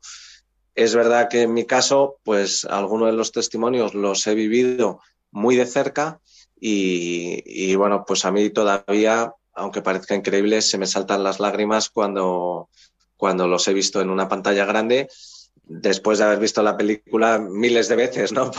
Por, por, temas técnicos que, que, evidentemente pues con el montaje y demás hemos ido viendo y, volver a verlo en grande y conocerme la historia perfectamente y ponerme a llorar al verlo, Mm, a mí me demuestra, a mí personalmente, que es una gracia muy grande de Dios el poder eh, pues ver cómo Dios toca el corazón de la gente por pura misericordia y puro amor como, pues como ha hecho con cada uno de nosotros.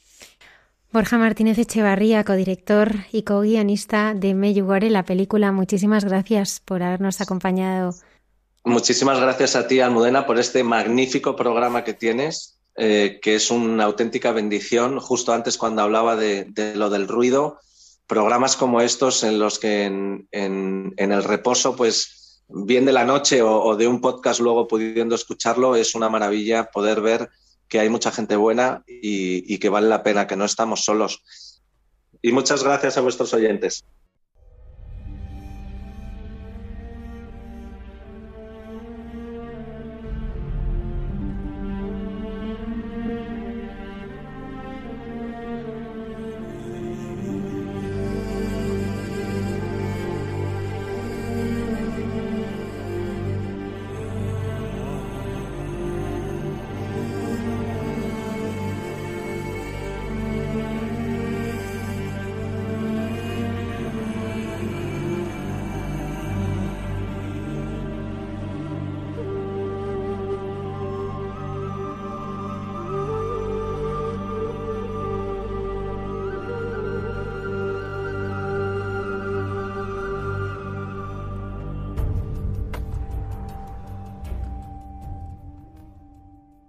Buenas noches de paz y bien, queridos amigos de esta sección llamada Jesús en su tierra de Radio María.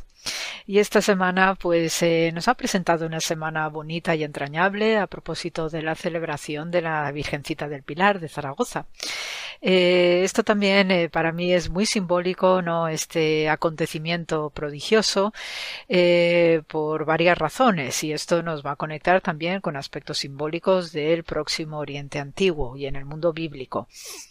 por un lado, pues la aparición de la Virgen María allí en Zaragoza, pues coincide, ¿no? Con el relato legendario y prodigioso de la predicación del apóstol Santiago en Hispania. Eh, y alrededor del año 40, es decir, que poco tiempo después de la ascensión de nuestro Señor Jesús a los cielos, desde el Monte de los Olivos, pues se da esta manifestación prodigiosa de la Virgen María que físicamente estaba viva todavía en el Oriente y viaja hasta Zaragoza pues para animar al apóstol Santiago que estaba por allí y que en algún momento se sentía desfallecido. Eh, para mí no es casualidad, pues eh, esta manifestación eh, donde ella se posa sobre una columnita, un pilar, y tiene pues una un simbolismo potente, ¿no? Por lo que representa desde el punto de vista de la arquitectura sagrada este tipo de elementos arquitectónicos. Sabemos que por desde el punto de vista arqueológico, pues que la ciudad de Zaragoza fue proyectada y levantada en tiempos del emperador Augusto eh, para poblar a diversas legiones eh, romanas que habían, eh, le habían acompañado ¿no? en su acceso al imperio. Entonces, pues eh, ya proyectó una ciudad eh, espléndida a orillas del río Ebro, pero eh, de aquí que su sucesor Trajano es el que va a embellecer de manera especial esta ciudad y donde está actualmente la Basílica del Pilar, pues toda esa el, suelo de la basílica, digamos el interior, ¿no? del suelo de la basílica actual más la plaza que lo rodea, pues se correspondía con el foro que proyectó el emperador Trajano. Eh, tenía sus edificios principales de gobierno, como todo foro imperial, y el templo principal que custodiaba la ciudad. Entonces, eh, para mí no es casualidad que la manifestación mariana pues se hiciese sobre esta columnita, este pilar, porque precisamente era uno de los elementos arquitectónicos eh, predominantes de, de, esta arquitectura romana, como también podemos ver en el mundo griego, donde tenemos estos templos maravillosos de época clásica, ¿no? Con estas portadas y sobre todo con muchísimas columnas, tanto internas como externas, ¿no? de los edificios.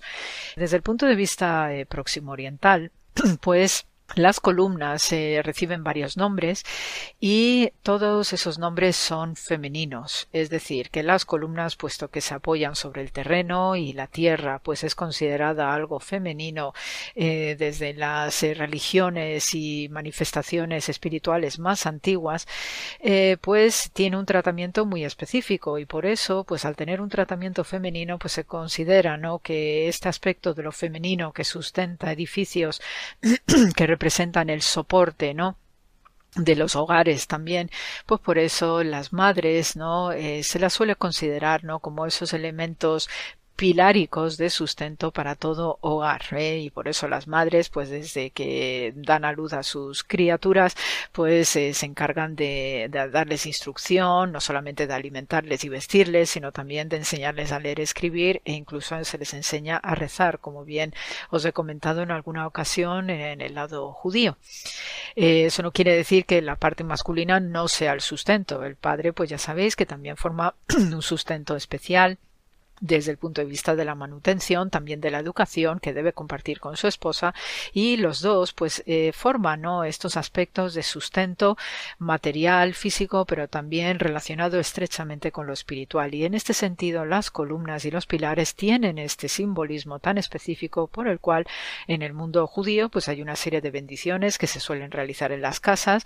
por estos soportes que eh, con los que se construyen las viviendas y eh, cubres con un tejado y esto sirve pues precisamente para dar también una solidez eh, digamos eh, simbólica a los habitantes que están configurando un hogar. Eh, os decía ¿no? que las columnas tienen un tratamiento femenino pues por la composición primero ¿no? de, de, la piedra y porque se apoyan en la tierra que es femenina igual que nuestro discurso ¿no? en español también la tierra es femenina ¿no? de género femenino eh, pero también eh, tiene pues eh, una larga trayectoria desde el punto de vista de la historia de, la construcción en el próximo Oriente Antiguo. Y por ejemplo os puedo decir que en Tel Hatzor donde estoy excavando en el mes de julio pues tenemos también ya eh, plenamente excavado y, estructurado pues lo que era el antiguo recinto eh, palaciego ceremonial.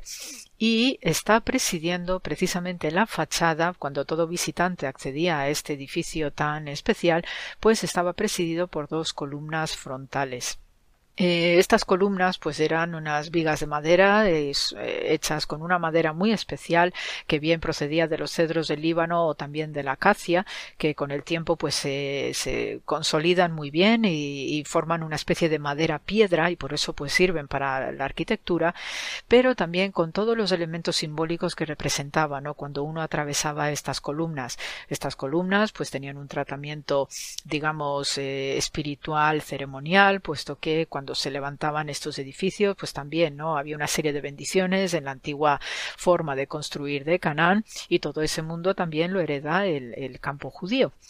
Eh, una curiosa coincidencia desde el punto de vista de la lengua hebrea, pues a las columnas se las llama omenot y es un plural femenino y para daros así un detalle también eh, simpático y entrañable de la raíz de esta palabra omenot para columnas, tenemos la base amén, es decir, ese amén que pronunciamos cuando terminamos una plegaria, cuando eh, eh, celebramos ¿no? el final de una liturgia pues nos solemos despedir con ese amén. Pues fijaos la importancia simbólica que puede tener una columna cuya base o raíz forma esta palabra amén y es porque el simbolismo de la columna, como esas expresiones que a veces oímos de los pilares de la tierra, pues son precisamente esos aspectos eh, religiosos y, simbólicos de, a partir de la arquitectura sagrada que sirve para representar la sujeción del cosmos divino donde habita la presencia de Dios. Y nosotros cada vez que pronunciamos esa palabra amén, pues nos convertimos eh, al mismo tiempo en esos soportes, en esas columnas de Dios en la tierra para seguir con el plan divino, puesto que Dios nos necesita. Como buen arquitecto del universo que es, Él necesita de nuestro soporte, nosotros somos esas columnitas que le debemos ayudar en su plan, en su misión. Después tenemos más términos para la eh, palabra columna mm, o, elemento de piedra vertical como en la palabra matzeva y matzevot, su plural, ¿eh? y de nuevo, ya por el sonido, pues eh, como omenot, pues tenemos matzevot, también es género femenino que se aplica a estos betilos, que también podréis ver en alguna parte esta expresión, y estos betilos o matzevot, pues eh, aparece en el vocabulario regular de los profetas para condenar, ¿no? determinadas idolatrías que se hacían con estas matzevot o estas columnas de piedra, porque eran eh, un motivo religioso de amplia utilización en la religión de Canaán y en otras partes del mundo próximo oriental y se hacían unos ritos específicos alrededor de estas matzebot y también pues se les bañaba en, en aguas lustrales, no agua bendita, también con aceites especiales, no por medio del oficiante sacerdotal y se hacían ofrendas entonces esto también en Tel Hatzor tenemos un santuario estupendo, ¿no? Del bronce medio, de cerca del 1800 antes de la cristiana, pues que también todas estas columnas de piedra, estas matzebot, están ahí bien puestas y con sus mesitas de ofrenda. El caso es que lo que representan estas columnas siempre van a dar ese aporte de eh, sujeción, de firmeza, de solidez, que desde el plano, desde el punto de vista simbólico, pues es también muy importante y muy relevante destacar. Eh, dos columnas eh, que tenemos por excelencia las encontramos en el Templo de Jerusalén, ese eh, edificio maravilloso que levantara el rey Salomón y también tenía en su fachada, en la entrada principal, pues tenía la presencia de dos columnas que recibían dos nombres específicos por lo que representaban. una columna se llamaba Yaquín, que significa Dios se erige, se yergue, y otro, la otra columna se llamaba Boaz ¿no? Que significa en él eh, tengo fuerza. Entonces, eh, estas dos columnas que estaban justo eh, presentes no delante de la fachada no la entrada principal del templo de Jerusalén estaban rematadas en la parte superior por eh, dos granadas una en cada columna y ya sabéis también no la importancia de la granada que tiene desde el punto de vista religioso en diversas culturas de la antigüedad mediterránea. Es la granada de Proserpina o Persefone no cuando mm, es raptada al, inframundo por el dios no de, de, de los muertos el dios Hades o Plutón en su equivalente romana y desde el punto de vista judío, la granada contiene 613 granos que representan igualmente los 613 mandamientos que en el conjunto de la religión judía tienen que acatar los hijos de Israel. Todo esto estoy hablando desde el punto de vista cuando existía el templo, porque ahora al no existir el templo, pues solamente pueden cumplir la mitad de esos 613 mandamientos. El caso es que estas dos columnas de Yaquín y Boaz son sumamente importantes por lo que representa ¿no? el significado de los nombres de cada una de ellas, pero también porque es allí donde se produce la entronización del rey de Israel. Siempre eh, a su vera el sumo sacerdote, que es el que legitima ¿no? el, hecho de ser rey, eh, bien por eh, herencia dinástica o bien porque ah, llega pues otro nuevo candidato. El caso es que el sumo sacerdote debía sancionar públicamente al nuevo rey entre estas dos columnas. Es ahí donde juramentaba y sobre todo porque la columna no solamente representa ese aspecto de soporte de fuerza y solidez, que además está presente en ese nombre de Boaz, sino que también por el hecho de que una de ellas se llame Yaquín, que Dios se yergue, ¿no? se erige, indica también rectitud, firmeza, que también todo rey debe tener combinando con la misericordia. Es decir, todo rey pues debe mantener una firmeza, una rectitud de espíritu, sobre todo pues, para eh, juzgar correctamente a, los súbditos, a la nación, eh, siempre bajo no esa prescripción sancionada de lo alto por Dios, pero también debe saber combinar todos esos aspectos de rectitud y de justicia con la misericordia, que eso es lo que viene representando estas dos columnas. Por eso el sumo sacerdote tenía que estar presente a la hora de dar fe pública, ¿no? Y sobre todo porque el sumo sacerdote se representa, ¿no? De forma vicaria, ¿no? Esa presencia de Dios en la tierra es el que públicamente tiene que dar fe y testimonio de lo que el rey va a juramentar y si no, pues que se atengan las consecuencias.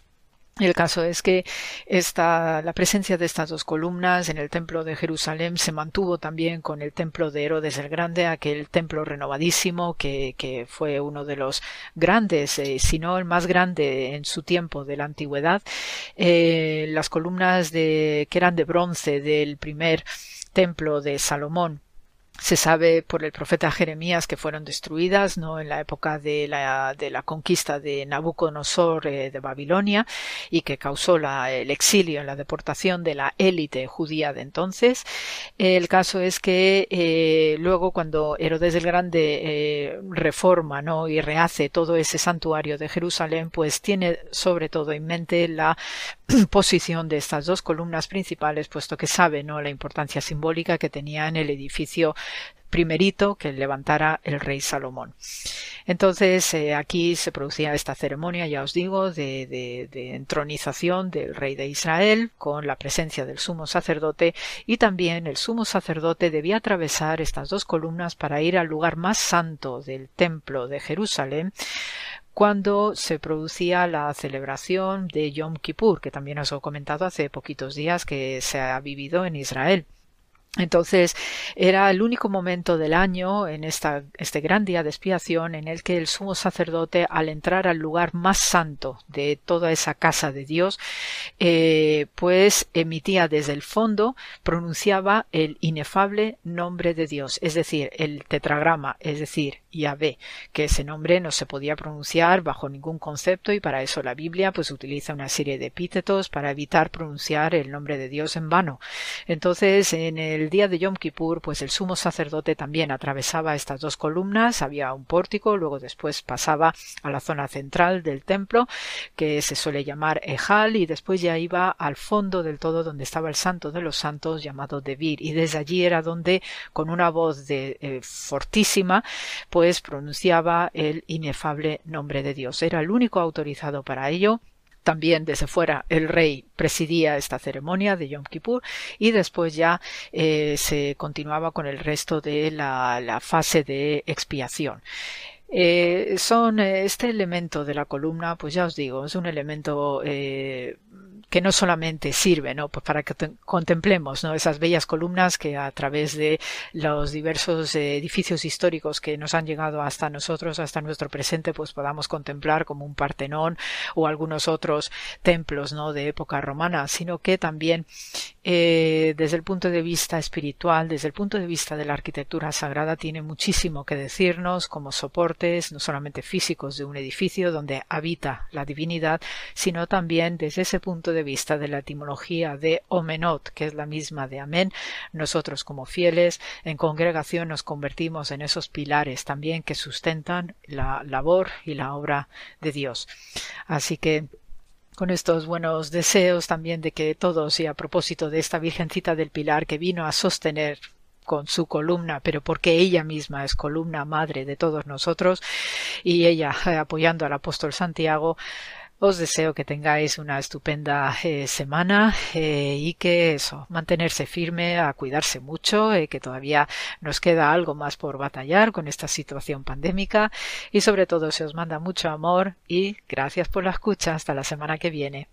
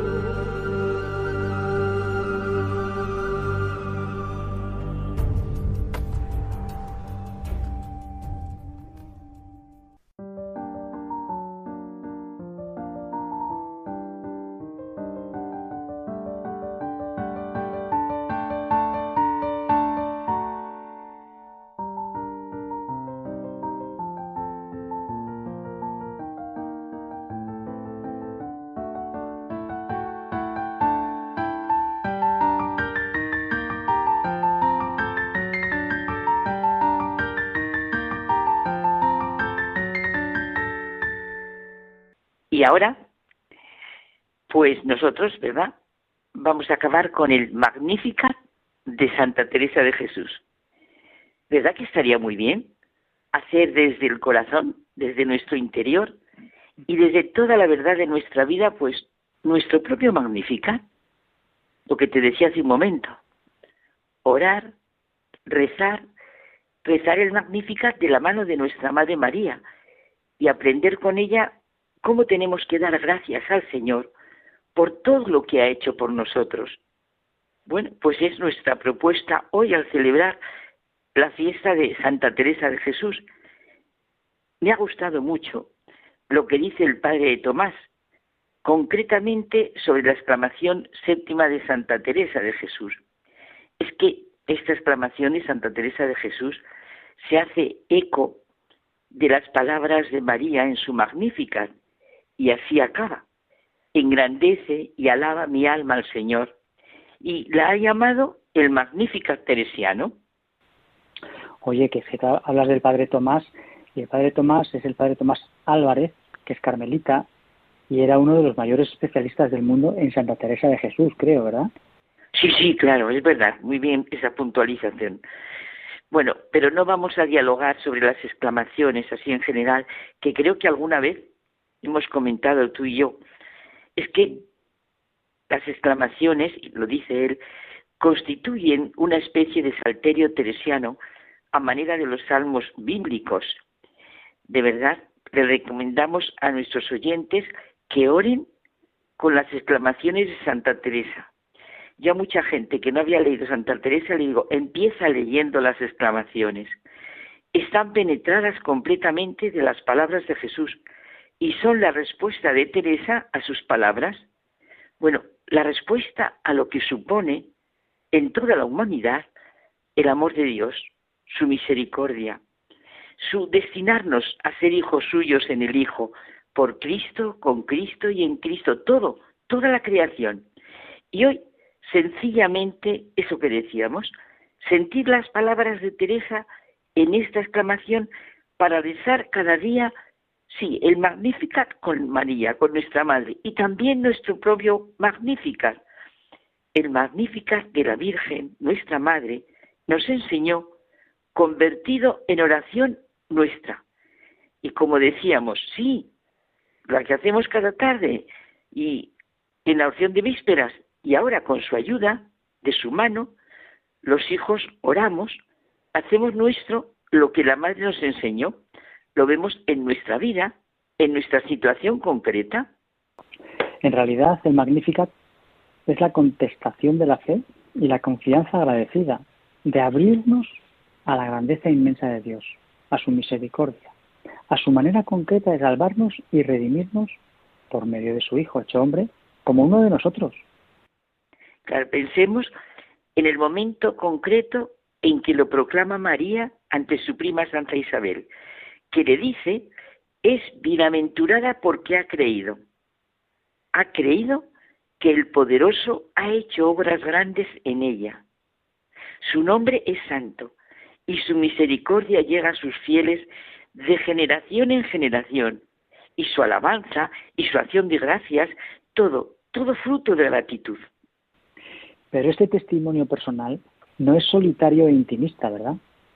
No es puramente individualista, porque la Virgen, Madre, es consciente de que tiene una misión que desempeñar en favor de la humanidad y de que su historia personal se inserta en la historia de la salvación del hombre. Por eso puede decir, su misericordia llega a sus fieles de generación en generación. Con esta alabanza al Señor, la Virgen se hace portavoz de todas las criaturas redimidas que en su fiat y así en la figura de Jesús nacido de la Virgen encuentran la misericordia de Dios. Pues esto es lo que aprendió e hizo Teresa de Jesús. Precisamente, y es bueno recordarlo, una vez y otra lo tenemos que recordar, lo aprendió desde pequeña de la Virgen. Sí, fíjate, fue cuando murió su madre, que ella tenía 12 años, eh, cuando ella me dio cuenta, empezó a entender lo que había perdido. Y afligida, se fue a una imagen de Nuestra Señora y le suplicó, con muchas lágrimas, que fuese su madre.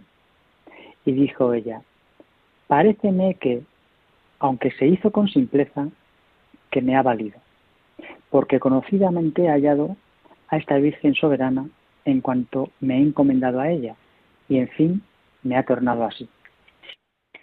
Lo primero que experimenta Santa Teresa al comenzar su magnífica es reconocer como la Virgen María lo que es Dios para ella, para toda la humanidad. Oh esperanza mía y Padre mío, y mi Creador, y mi verdadero Señor y hermano, cuando considero en cómo decís que son vuestros deleites con los hijos de los hombres, mucho se alegra mi alma.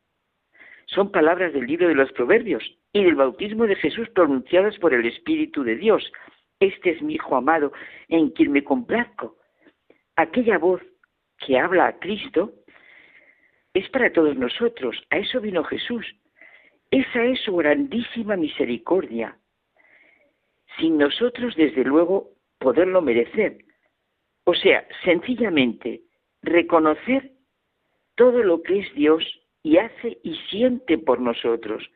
Dios es mi esperanza, mi Padre, mi Creador, mi verdadero Señor y hermano, y su alegría somos nosotros.